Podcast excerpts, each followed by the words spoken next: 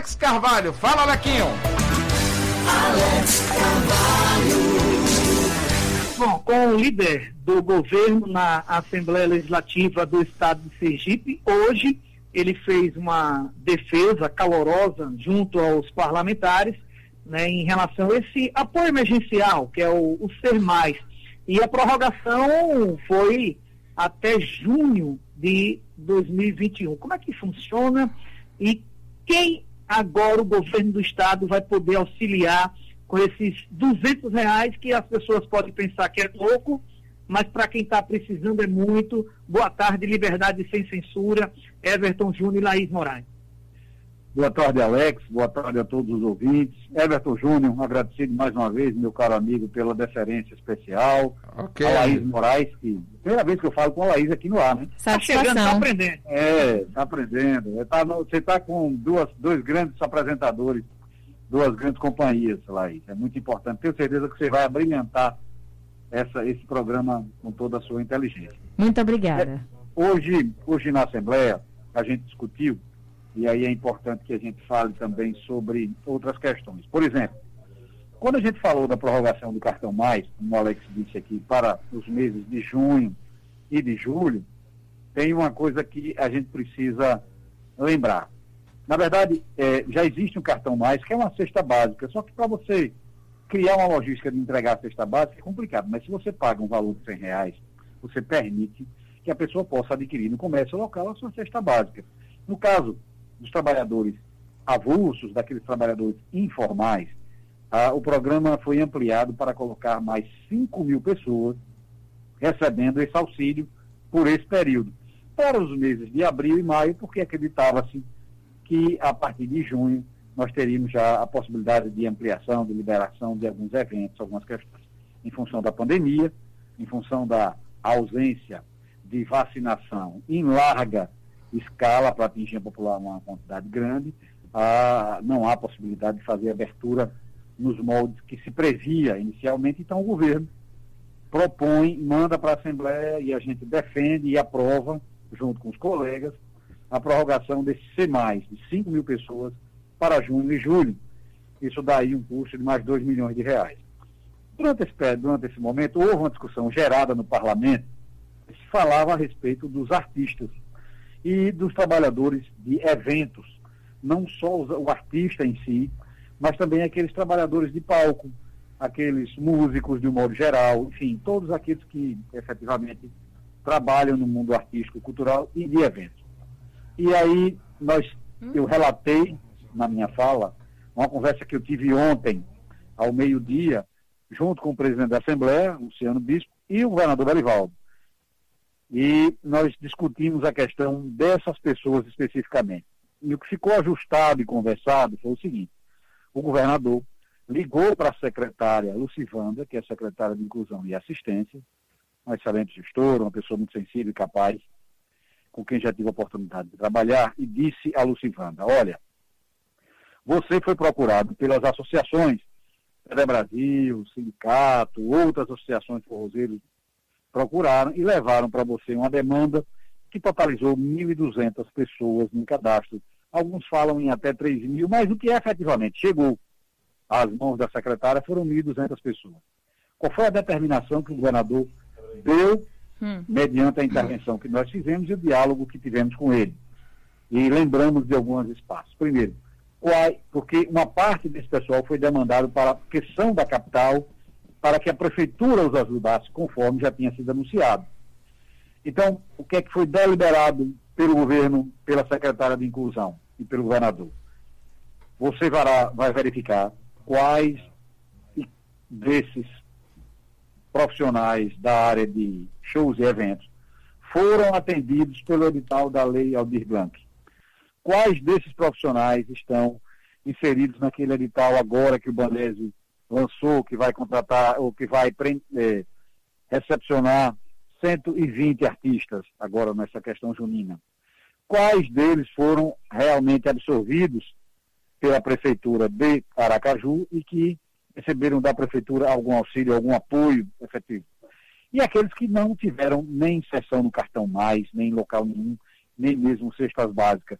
Quais dessas pessoas estão completamente desassistidos e qual é o motivo?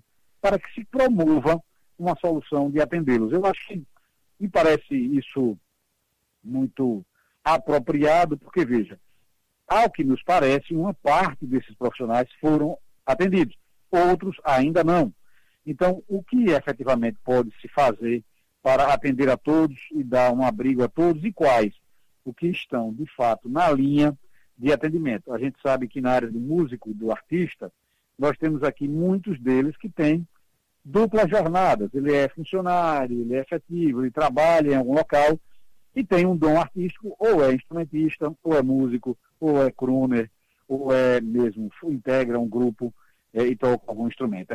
Então, isso é o que acontece. Essas pessoas, que às vezes têm duas atividades, de certa forma estão é, dedicando-se apenas uma, sem poder ter o seu complemento de renda. Essa é uma situação diferenciada. Tem alguma fonte, ainda que tenha sofrido a redução. É verdade, em função. Consegue sobreviver. É, de certa forma, sobrevive, né, Alex? E, e fica um pouco é, fora, por exemplo, daquela rede de assistência. Você não pode, por exemplo, pagar um benefício ou dar a um funcionário, se ele for funcionário público, ou alguém que tenha uma renda que supere aquele mínimo lá do CAD único. Então há uma limitação na, na, nas possibilidades de, de, amparo pelos meios de é, Secretaria de Inclusão, Secretaria da Pobreza, que é como assim é conhecida teria que ter outra forma. Aí vem lei, Aldir Blanc, edital do Banese. São essas formas que efetivamente você pode contribuir. Então tem que se ver como fazer e como providenciar essa ajuda. É isso que foi determinado.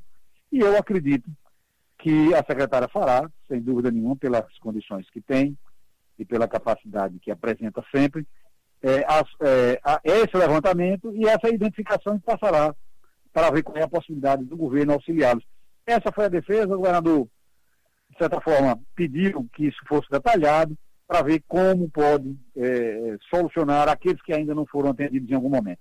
Everton, eu tenho outras colocações aqui com o Zezinho, mas essa informação para os músicos né, e alguns setores né, que trabalham de maneira autônoma né, é uma grande notícia que a gente traz no início do programa, né, Everton e Laís? Veja, Alex Carvalho, eu acho extremamente importante. São medidas que o governo de Sergipe traz num momento complicado, que é o momento da pandemia da Covid-19, e são medidas que realmente vale a pena a gente saber. Os músicos agora devem estar, logicamente, se sentindo mais é, amparados. amparados pelo governador e pelo governo de Sergipe. Mas eu também queria fazer outras colocações com referência alguns assuntos que eu considero extremamente interessante e queria saber, vai eu primeiro ou vai você daí? Não, pode ir que eu vou atrás. Ah, então você vai atrás, né? É, deputado, o governador ontem sancionou o projeto de lei 125-2021, que é o Educação Mais Conectada, que institui a ajuda de custo e auxílio internet para os professores do quadro efetivo da rede estadual de ensino recentemente. Governador, através de reuniões do Comitê Técnico Científico, liberou as aulas para o, todo o estado de Sergipe e o Sintese, naquele primeiro momento, e continua até hoje, convocou uma greve dos professores e não voltou às aulas. Quem tem razão nessa pendenga? O governo do estado ou o Sintese? Muito bem. É, toda, toda discussão, toda peleja tem sempre dois pontos de vista. Eu costumo observar o ponto de vista das pessoas, do público a ser atendido. Se você é servidor público, seja um servidor público de carreira contratado como um professor ou um trabalhador da rede do Estado, concursado, enfim, ou mesmo contratado ou mesmo comissionado, você tem a função de atender a população. É para isso que existe o servidor público. Já está dizendo, é público. Se não atende a população, não é servidor público, está aí em função de diferenciar. A mesma coisa aqueles que ocupam, que são mandatários, assim como nós aqui na Assembleia, no Executivo e todos, têm a obrigação também de atender ao servidor, de atender a, a desculpe, de atender a população de um modo geral. Há que se encontrar uma solução para isso. Eu entendo que o governo do Estado, através da Secretaria da Educação, tem dado sinais claros e é evidente de que preocupa-se com a saúde, com a condição do, do, do, professor de estar atualizado e apto para fazer é, a, a, sua inclusão, tanto do ponto de vista de saúde, porque a vacinação para os professores da rede estadual já está é, em andamento, já está prosseguindo. É lógico que os, os, os professores devem buscar se vacinar. Não há como você não tomar a vacina e, mesmo ela estando ofertada, e isso ser um desculpa, isso ser uma, uma, uma, uma circunstância de que você, por que não tomei a vacina, não vou é, voltar à sala de aula. Não, a vacina está disponibilizada, é seu compromisso como cidadão, como ser humano, inclusive, para evitar a transmissão do vírus, se você tem, de imediato, cumpra a sua missão humanista e de servidor público. Entendo dessa forma. Se o governo traz, e aí todo mundo aplaudiu, pelo menos aqui na Assembleia, a caixa de ressonância da sociedade foi de que 5 mil reais para aquisição de equipamentos celulares, smartphones é, ou computadores, é, equipamentos de vídeo, etc., que são necessários para se fazer essa inclusão digital para os professores. É, um, é uma liberalidade. Mas 70 reais mensais para a internet.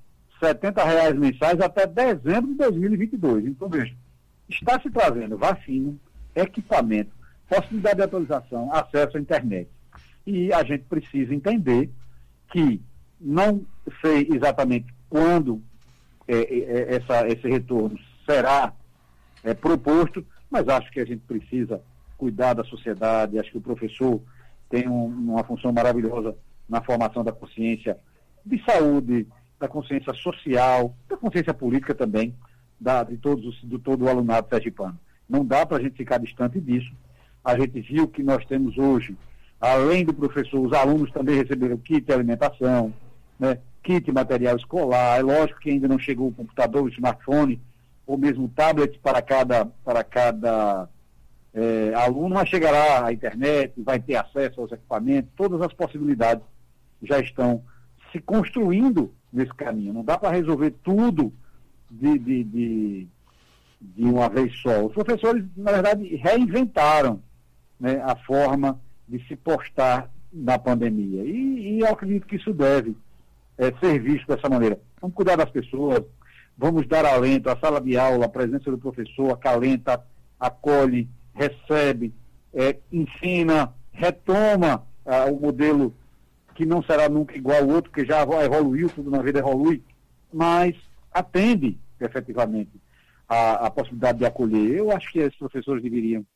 juntamente com os alunos, né, buscarem se aproximar com toda a segurança necessária, com a vacinação, e a gente sabe que a vacina, é, nós vimos agora em São Paulo, né, numa cidade que 75% da população foi vacinada, e isso, é, Serrana, o nome da cidade, se não me engano, e Botucatu será a próxima, onde nós vimos que os índices da doença da pandemia praticamente se, se extinguiram, ficaram reduzidíssimos.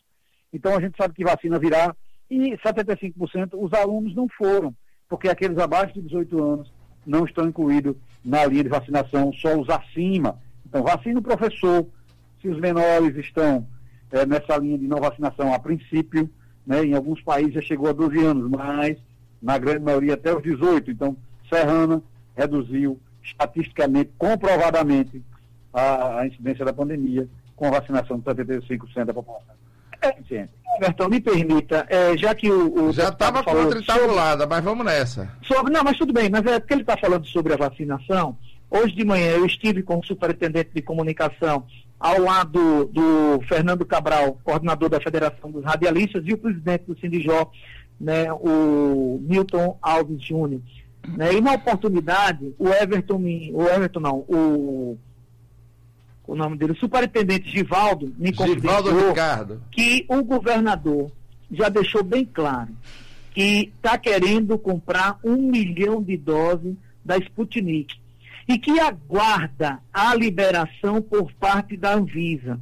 Né? E deixou transparecer, e outras pessoas ligadas ao governador Belivaldo Chagas, disse que o governador já testou. Eu paro qualquer obra e o dinheiro é garantido para vacinação. O governador passou essas informações também para vocês, Zé? Veja, é um compromisso, é um compromisso do governo do Estado. Nós já aprovamos aqui na Assembleia, inclusive, a aquisição de, do projeto de lei para aquisição de parte dessas vacinas. E está claro, está evidente, aquele que quer realmente resolver o problema sabe que vacinação é a solução. Olha, as equipes de saúde estão tensionadíssimas há mais de um ano, com uma pressão gigantesca no SUS, na rede pública e também na rede privada. A gente olha pelos índices e acompanha os convênios, hospitais privados e públicos e filantrópicos, todos eles no seu limite. As equipes em exaustão. Como é que resolve? Está provado, uma experiência. Eu acho que essa, essa, essa, essa experiência da cidade de São Paulo e a sua repetição para confirmar, é, ela é muito científica. Porque quando vacina, a pandemia desaparece. Outros países já estão reabrindo as suas uhum. atividades, já têm reduzido os seus números. Não podemos esquecer dessa condição. Então, eu acho que se você observar um milhão de doses para Sergipe, no que já vem sendo feito até agora, praticamente a gente atinge é, mais de 60% da população é, nossa, é, chegando próximo dos 75%, ou seja, vai debelar a pandemia e a gente pode ir retomando com os devidos cuidados, com as precauções e, na medida do possível, os eventos, pelo menos os eventos mais comuns. Aqueles grandes eventos ainda precisarão efetivamente de estudos maiores, principalmente aqueles que demandarem movimentação de muita gente e a chegada de pessoas de outros estados. Mas, enfim, há que se cuidar disso. Eu entendo que o governador tem sido diligente na criação de leitos de UTI, abriu mais novos leitos de UTI semana passada, quer dizer, há uma tendência ah, de apoiamento, mas a gente sabe que não dá para ficar na defensiva, né? Time, para ganhar, tem que avançar. E o avanço, o ataque nessa pandemia significa vacinação. O resto é defesa. Adoeceu, cuida, entrega, né, resolve, cura. O ataque, o poder público, a ação efetiva, aquele que vai debelar e atacar e extinguir a pandemia é a vacinação. Então, essa posição do governo, do governador Belivaldo, é uma posição sensata, correta e coerente, como tem sido desde o início da pandemia. Everton e Laís. É, 5.114 mortos, realmente a gente precisa tentar comprar vacina. Mas Alex sozinho, viu, deputado, conseguiu aumentar, porque a promessa que o governador tinha feito era de 400 mil vacinas, mas Alex já transformou em um milhão. Na né? verdade, é, é, a informação é que o governo tem dinheiro hoje, né, inclusive a Assembleia aprovou, né, que se hoje o governo federal liberar a Sputnik, tem condição de vacinar em massa todo o estado de Sergipe. Bom Olha, demais, eu preciso né? fazer um registro. Por favor. Eu, eu acho importante, viu, viu Everton, dizer o seguinte.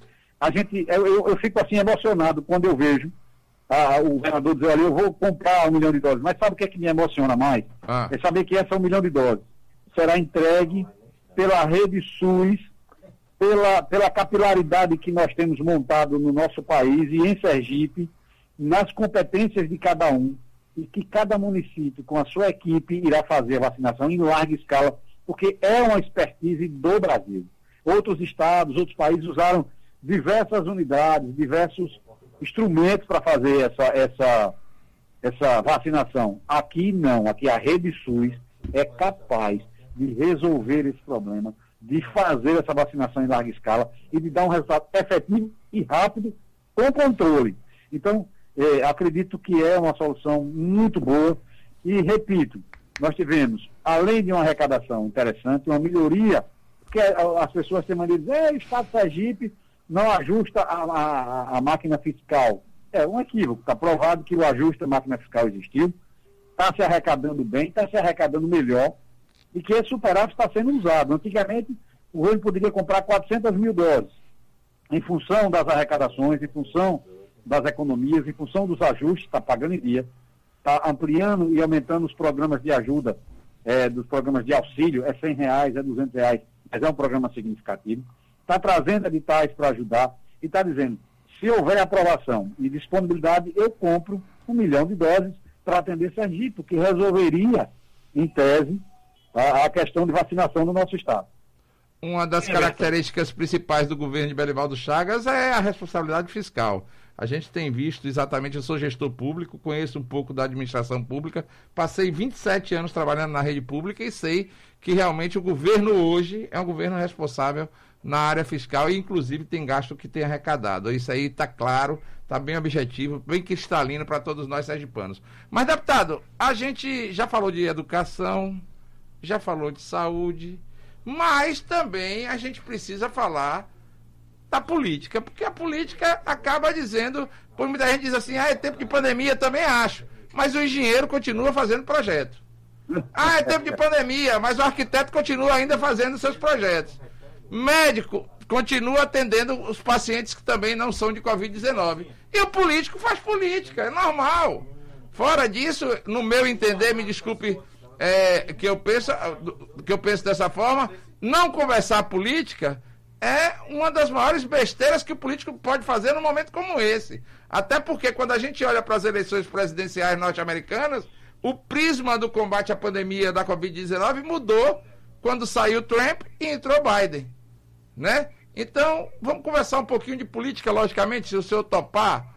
Como é que está aí as conversas aí nas hostes governamentais com relação à formação de uma chapa, até porque muitos são os pretensos candidatos, mas só teremos um candidato a governador, um candidato a senador e um candidato a, vice-governador. Como é que está essa conversa? O senhor tem tomado parte, tem assento à mesa? Como é que está sendo feito isso, essa negociação com o governador Berivaldo Chagas? Até porque quem vai comandar o processo sucessório de 2022 é Belivaldo. Olha, Everton, eu pensei que você ia falar sobre futebol. Daqui a pouquinho eu lhe pergunto. com a camisa do Flamengo, retrô. É. O Alex tá aqui com a camisa do Flamengo. que, tal, que tal se a gente pincelar? Que tal se a gente começar pelo futebol e entrar na política? Topa? Não, não tem problema nenhum. Você vai dizer então, que vai torcer pelo Flamengo? Olha, eu estava conversando há pouco aqui com, com, com, com o pessoal do, da Assembleia, ah. que trabalha conosco, dizendo o seguinte: essa semana ocupamos a rede social, ocupamos a imprensa, a discussão da Copa América. Como é igual no Brasil? É oportuno, não é oportuno? Vai ser bom, vai ser ruim? Como é que a gente vai cuidar disso? Eu fiz um, eu fiz um comentário e, e eu vou é, dizer que. E, e aí o comentário está associado também à política. Olha, é criticar a vinda de um campeonato para o país me parece uma coisa equivocada. Eu acho que a gente deve ter aqui Copa do Mundo, Copa América, Olimpíadas, campeonatos é, paralímpicos, enfim, devemos incentivar o esporte, abrigar as competições, fortalecer as competições. O que eu avalio é o seguinte: prioridade. Qual é a prioridade nesse momento? É, a, a, a solicitação de resposta em relação a sediar a Copa América foi dada foi feita. Dez minutos depois, o país já tinha dito: eu quero a Copa América. Tá. E por que, que demorou nove meses para comprar vacina? Demorou nove meses com o pedido engavetado. Então, eu acho que a grande questão é você estabelecer prioridades. Administrar é estabelecer prioridades. Eu entendo que, no momento, a prioridade é saúde. Tudo bem com a Copa, que venha. A gente não tem os campeonatos, não tem as regras, não tem as coisas vamos seguir as mesmas, vamos assistir as televisões, vamos assistir em casa. Quem é que vai transmitir? Pouco não importa, contanto que a gente tem a oportunidade de assistir. Se for TV aberta, melhor ainda, porque aí entra toda a população. Agora, o que a gente não pode é imaginar que atra atrair um campeonato para cá lhe permite não cumprir a sua obrigação essencial, que é cuidar da saúde das pessoas. A resposta foi dada em 10 minutos para a Copa, maravilha. Devia ter sido dada em cinco minutos para comprar a vacina. Isso a gente não pode deixar de fazer. Isso a gente tem que cuidar agora. E já se passaram 48 horas desde a da resposta. Vamos cuidar da vacina, que é mais importante nesse momento. Everton, me permita, já que puxou vacina, Veja, é, eu fiz Alex hoje... Carvalho, o, o, entrevistado é um cara extremamente inteligente. Não, ele, ele, é bom. Ele, é ele bom. já foi buscar a seleção brasileira, Copa Isso. América, Comembol e tudo mais para não falar de política, porque ele acha mas, mas que a prioridade, falar de política, a prioridade, um abraço, a prioridade hoje é vacina, lógico. Verdade, eu quero né? mandar um abraço aos internautas que estão nas redes sociais. Né, do Zezinho Sobral, transmitindo aqui ao vivo também. Ele é um homem da tecnologia né, e não pode perder a oportunidade de se utilizar desses espaços. Agora, ah. hoje, conversando né, lá no governo, né, é, eu recebi uma informação que me deixou altamente triste. É, a Butanvac, né, aquela aqui do Butantan, né, já tem 7 milhões de vacinas lá, ela custa 10 reais cada vacina. Né? A Sputnik, ela é 10 dólares. A diferença de uma para outra é de torno de 50 reais né, por vacina. E a Anvisa não libera né, essa vacina que tem a tecnologia né, do Butantan brasileira e que já tem 7 milhões de vacinas prontas. Algum interesse tem nisso e eu não consigo entender, deputado? Olha, Alex, veja, eu quero dizer a vocês e dizer aqui também ao Everton e à Laís o seguinte, aos que nos ouvem. Há, os interesses econômicos na saúde são gigantescos. Existe um negócio no Brasil chamado judicialização da saúde, que, é, que são nada mais, nada menos do que escritórios de advocacia contratados por grandes laboratórios farmacêuticos que obrigam o SUS a pagar no mesmo medicamento que é comprado a 10 reais na versão comprimido, pagar 400 reais na versão adesivo. É a mesma substância, resolve o problema do mesmo jeito. Um custa 10, o outro custa 400. E pela universalidade do SUS, os escritórios de advocacia conseguem obrigar o Estado a fornecer o que custa 400. Isso é uma deslealdade. Isso, para mim, a judicialização da saúde é uma tragédia, como é também, como é também essa, esse, esse negócio, esse mercado da venda da saúde. É, existem bons profissionais, maravilhosos profissionais do SUS, mas existem também péssimos profissionais em todas as áreas, na educação, na saúde, na advocacia, né? na, na, na, na, medicina também existe gente que é vinculada ao laboratório e só receita para paciente daquele laboratório, porque ganha dali inúmeras vantagens. Essa é uma questão problemática e, e, e complicada. O que é que eu imagino em relação à saúde? É bem verdade que algumas vacinas são mais baratas do que a outra, mas há que se ter a aprovação da Anvisa. A nossa Anvisa, que é SUS, veja, a nossa Anvisa, que é SUS, é respeitada no mundo. Tentaram atacar a Anvisa de todas as formas, mas a Anvisa se manteve obedecendo o protocolo. Ela segue rigorosamente as, as normas para fazer liberação de medicamentos. Então, ela não está fugindo da regra.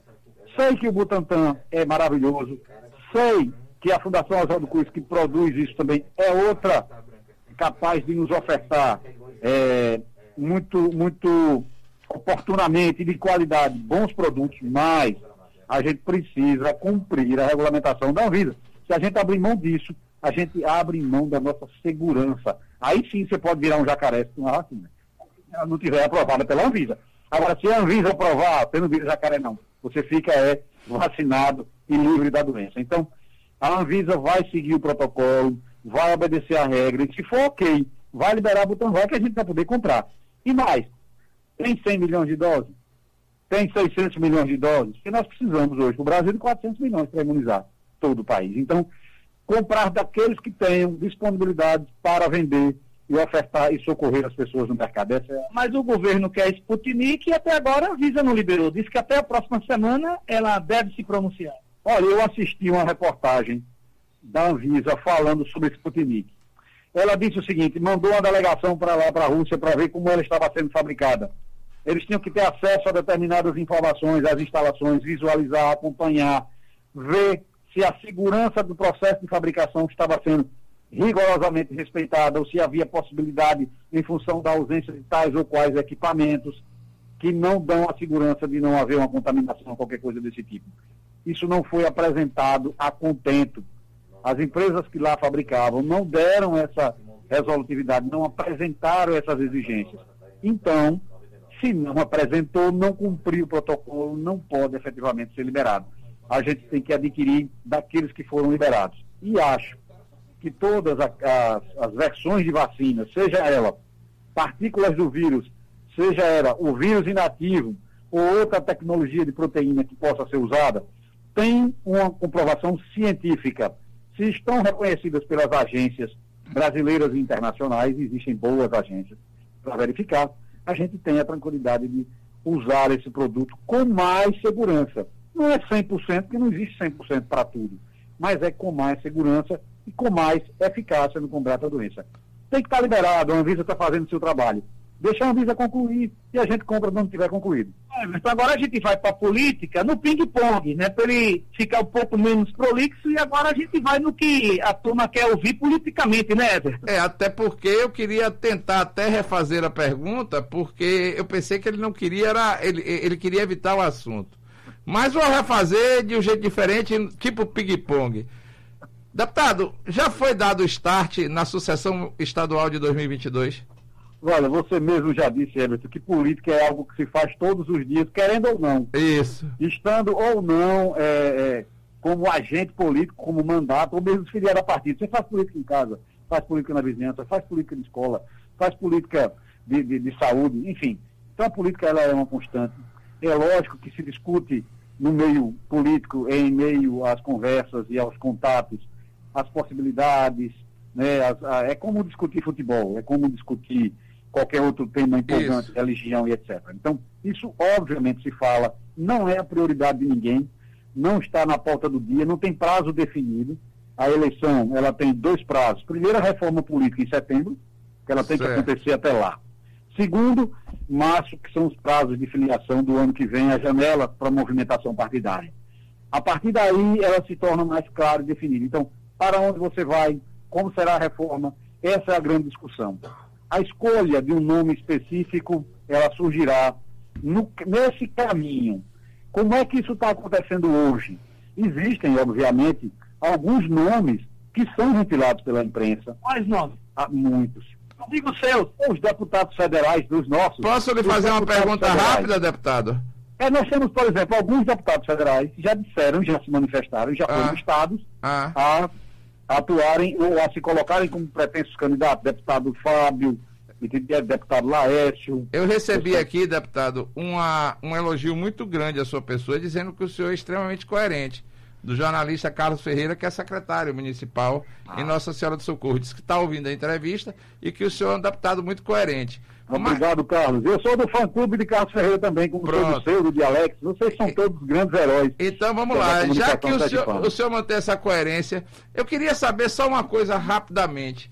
Hoje, se tivesse de ser decidido o candidato do governo, o candidato a governo do estado, do grupo que comanda, logicamente, a política administrativa e a política administrativa do estado, a gente teria em torno de quatro nomes.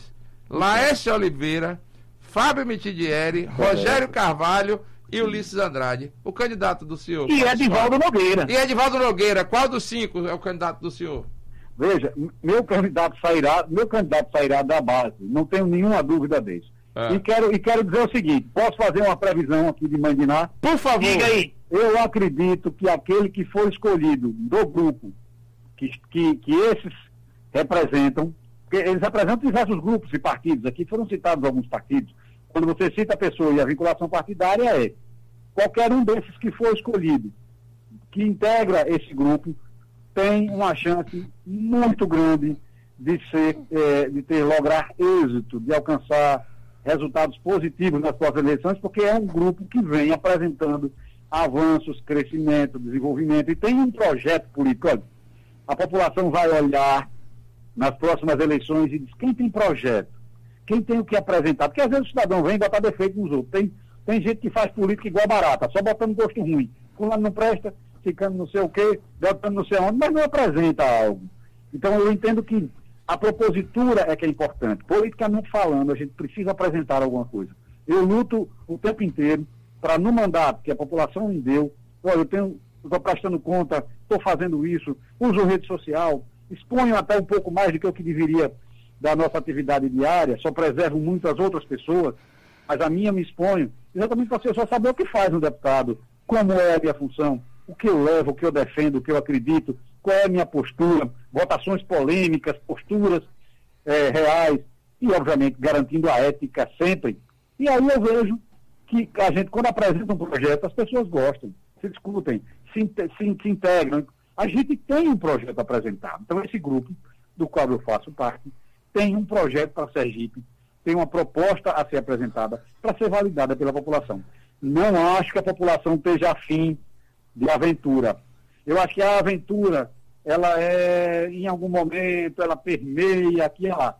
A população quer resultados e pessoas e políticos que possam efetivamente contribuir com a sua, o seu bem-estar e com o bem-estar da sociedade, com o bem-estar da comunidade como um todo.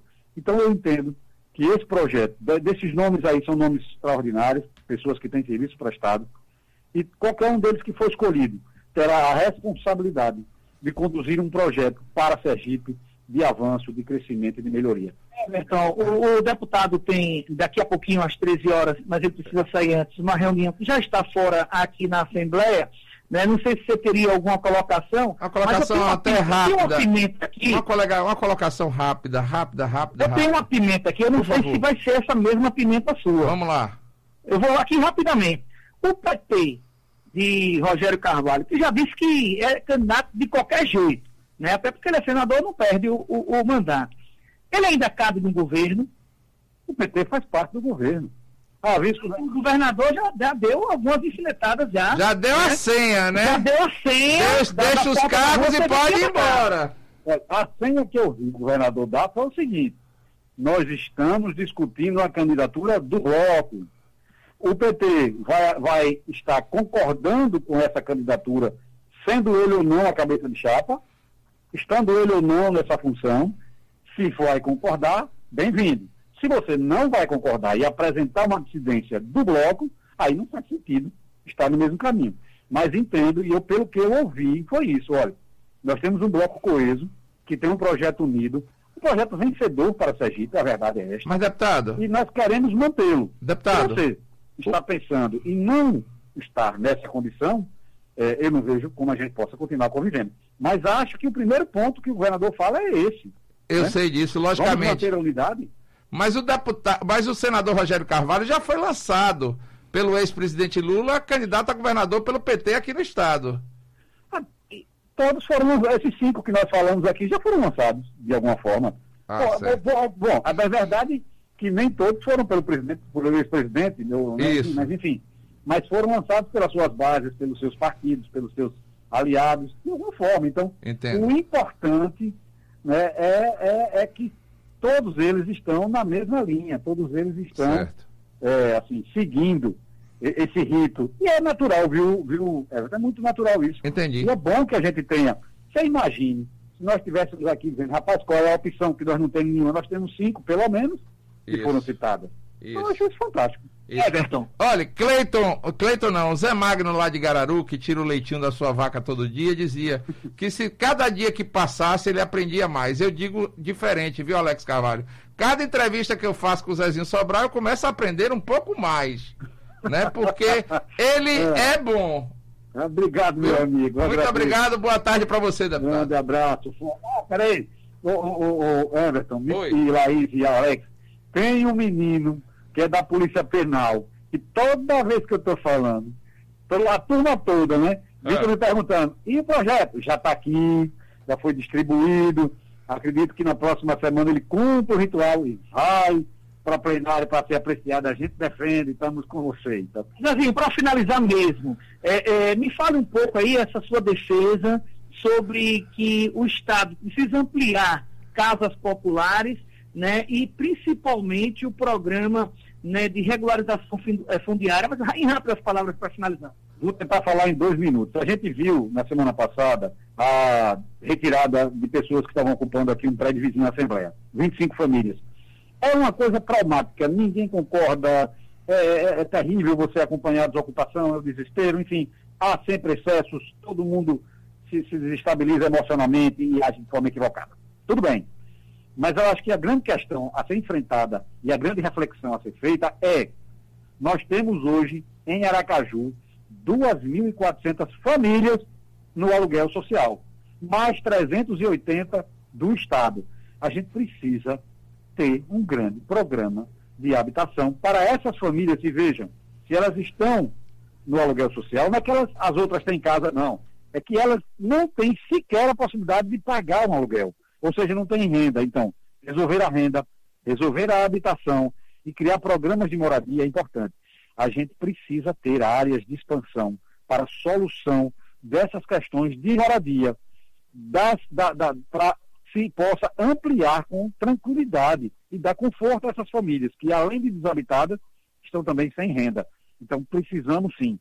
E Aracaju tem muitas áreas, Alex, de pessoas que não têm escritura dos seus imóveis tem a posse, foi regularmente distribuído, algumas até em conjunto. É, 17 de março quase todo. 17 de março quase todo não tem escritura. Então, desvaloriza o imóvel, dá insegurança jurídica. A gente precisa criar um grande programa na capital né, e também no interior que possa fazer a regularização fundiária, ofertar a essas famílias essa segurança jurídica e criar um programa de habitação importante. Eu participei, ainda no governo Marcelo Deda, quando ele iniciou, de um programa de habitação da Caixa, que foram construídas 12 mil moradias populares, e depois do Minha Casa Minha Vida, que avançou com um programa já com apoio lá da, da, da Caixa Econômica Federal. Então, isso precisa ser visto, isso precisa ser acompanhado. Eu me lembro de alguns municípios, minha terra natal, 400 casas, Feira Nova 700, ou Feira Nova 200, Nossa Senhora da Glória 700, Salgado, é, outras, em outras entidades que se organizaram. Então, muitas casas foram feitas e a gente precisa retomar esse programa. Aliás, é, me permita para finalizar. Mas você não disse que ia terminar porque o deputado tinha que. Mas eu tinha sair, mas o assunto se estendeu. Agora quem está falando, senhor, para finalizar aqui, ah. né, é, o prefeito Edivaldo, inclusive, está fazendo lá na região de 17 mil casas para justamente é, trazer essas pessoas que estão no aluguel social. Um abraço, obrigado, viu, deputado? É um programa excepcional, eu acompanhei isso, sei que as famílias foram deslocadas, estão no aluguel social e vão ocupar essa, essa, essa região no 17 de março. Mas quero dizer uma coisa, aquela área, as mil casas, é uma limitação talvez do STU, mas a prefeitura é, conseguiu, e até eu acho que pode se ampliar aquelas, aquela, aquelas áreas e tem outras opções também de acomodação. Mas é um pro, bom programa, tá de parabéns aquela ação, mas ainda precisa ampliar. Ok, deputado, ah, obrigado pela entrevista. Oi, oi, Oi Alex, agora sou eu que não deixo terminar. Eu estou aqui ao lado de Alex, ao lado de meu querido amigo Cabral, parabenizar ah. esse sindicato, né? Extraordinário, Isso. por quem tem um carinho.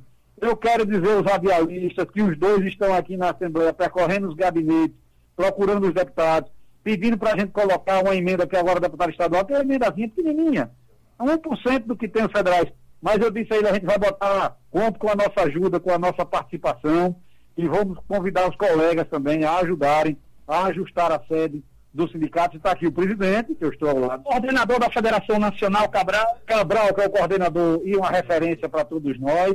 E já foi presidente, construiu a sede há 20 anos atrás. Sei a história desse povo todo. Sou apaixonado por todos eles e fã de cada um. Conto com a gente, viu? Aí, viu? Vamos reformar também a, a, nossa sede. Olha, um abraço e daqui a pouquinho eu volto, meu querido Everton Júnior. Ok, Alex Carvalho, um abraço para Fernando Cabral aí, acompanhando a entrevista do deputado estadual Zezinho Sobral, líder do governo da Assembleia Legislativa.